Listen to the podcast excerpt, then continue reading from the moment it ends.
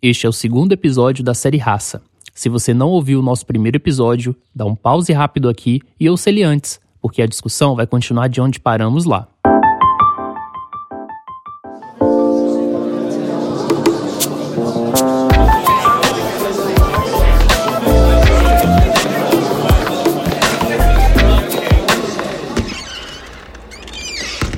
Introvertendo, um podcast onde autistas conversam.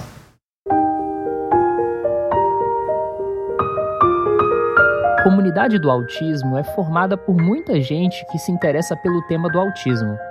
Além disso, uma família que tem autistas negros muitas vezes também tem mães dentro dos recortes de raça.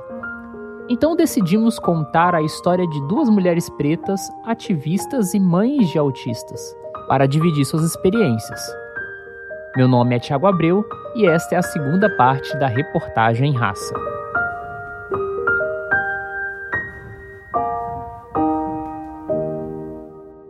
Na verdade, assim, é, a minha família, ela é do interior da Bahia, bem do interior mesmo, né? Então, é descendente direta de escravos, né, e índios. Esta voz que você ouve é da jornalista Gabriela Guedes, nascida em São Paulo e mãe do Gael, autista de 4 anos.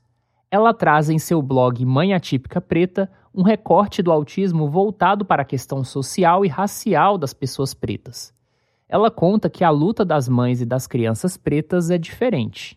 Primeiro, assim, é, é eu quero dizer assim, a nossa maternidade, é, tanto a maternidade tradicional, né, a maternidade típica, quanto a maternidade atípica, elas se encontram. A maternidade atípica e a maternidade atípica preta, elas também se encontram né, em um determinado aspecto, que é fazer os tratamentos, né, o, as consultas, os acompanhamentos, enfim.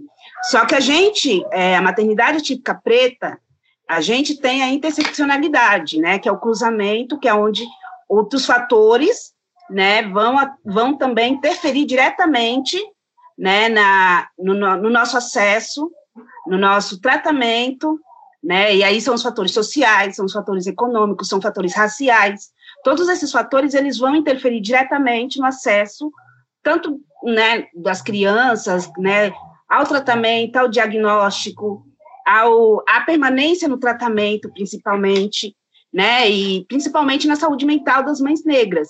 Por exemplo, meu filho, né, é uma criança preta, que eu também tenho que fazer acompanhamento pelo CAPS, porque eu tenho atendimento pelo convênio, né, e uma hora o convênio pode cortar esse tratamento. Na maternidade atípica, eu poderia simplesmente chegar com meu filho e, e conseguir um tratamento e a permanência nesse tratamento. E isso não acontece. Isso acontece pelo fator financeiro, pelo fator racial, pelo fator de classe. Né? A gente tem aí uma demanda que um tratamento é, convencional pode, eu, não, eu acho que por semana deve ser mil e pouco, dois mil, um tratamento convencional para uma criança autista e eu não tenho essas condições. Então aí é onde Para dar visibilidade ao autismo em pessoas pretas, ela se reuniu com outra mãe, a Luciana Viegas, e formaram um coletivo para diminuir ou mesmo eliminar esse abismo entre o autismo de crianças pretas e brancas. E a gente descobriu outras mães também no, no Instagram, né? E aí a gente se uniu e fez um coletivo.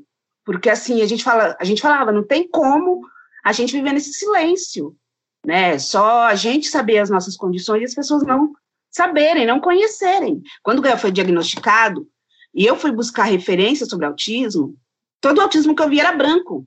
Era como se o meu filho, por ser negro, ele não pudesse ter autismo. Então, toda a referência que eu tinha do autismo era branco, era classe média alta, eram crianças que tinham acesso a tratamento.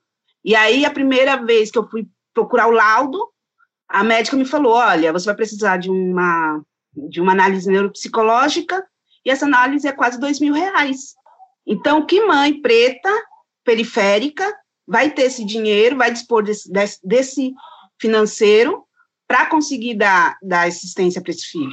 Gabriela é enfática ao afirmar qual é a sua visão sobre o autismo, sobretudo quando a família não tem todos os recursos econômicos para ter acesso aos contextos sociais mais avantajados. Para a gente, a questão não, do autismo, e isso eu falo porque a gente conversa muito entre a gente, e a questão não só do autismo, mas de outras deficiências, para a mãe preta, a preocupação não é o transtorno, é a questão social, né? Porque é a luta até o diagnóstico, é a luta até o laudo, é a luta até o, o tratamento, é a luta para a manutenção do tratamento e é a luta para se manter em meio ao tratamento. E também conversamos com a Luciana Viegas, que é professora, tem um filho autista e recentemente diagnosticada.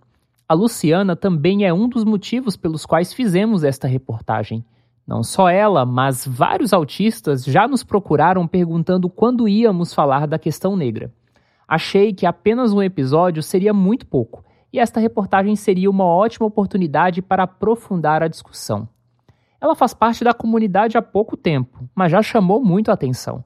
Luciana foi alvo de matérias no UOL, Estadão, R7, BBC Brasil, Carta Capital e outros grandes veículos.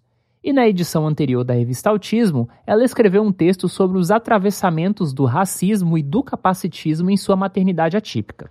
Um exemplo claro disso é que tanto ela quanto seu filho foram alvos de comentários racistas de profissionais. Uma pessoa negra dentro do consultório, a sua palavra é totalmente desvalidada.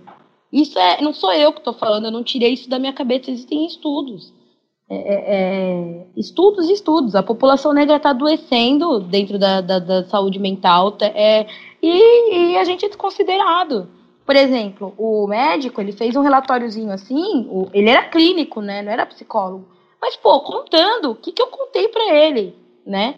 Levando em consideração, ela só precisava ouvir ou ler, mas ela, ela desconsiderou imediatamente o, a, o meu relatório. Luciana reside em São Paulo, mas já morou por um período em Jundiaí, no interior do estado, e herdou do pai o orgulho de sua ancestralidade. E foi assim que ela, Gabriela e outros ativistas, inspirados no Black Lives Matter, decidiram constituir um movimento de pessoas pretas com deficiência.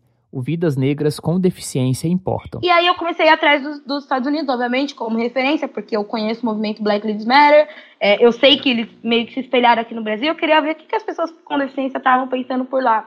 E aí eu conheci a galera do, do Black, Lives Disabled, Black Disabled Lives Matter, que é o pessoal da, da, do movimento PCD dos Estados Unidos, que uhum é, é, se aliaram e se uniram na luta das pessoas com deficiência. E aí a luta ela é mútua, né? Ela é a luta de pessoas negras com deficiência, mas as pessoas brancas com deficiência também se aliaram a essa luta por se reconhecer dentro de, de, de, dessa luta. Porque é o que eu falo sempre.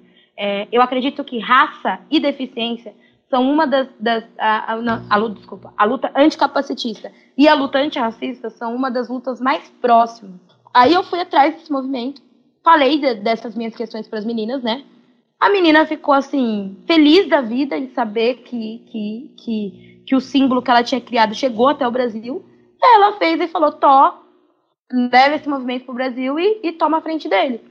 E aí a gente está agora. Inclusive, antes de, de, entrar aqui, eu conversei com, com mais dois amigos. E aí o legal do movimento Vidas Negras com Deficiência Importam é que não é só autistas, né?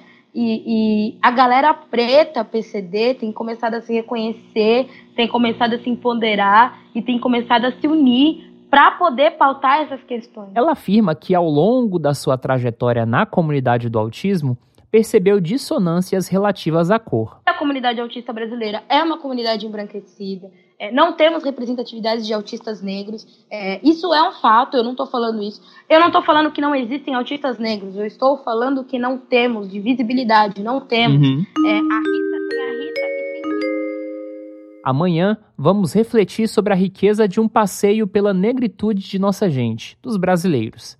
Até lá!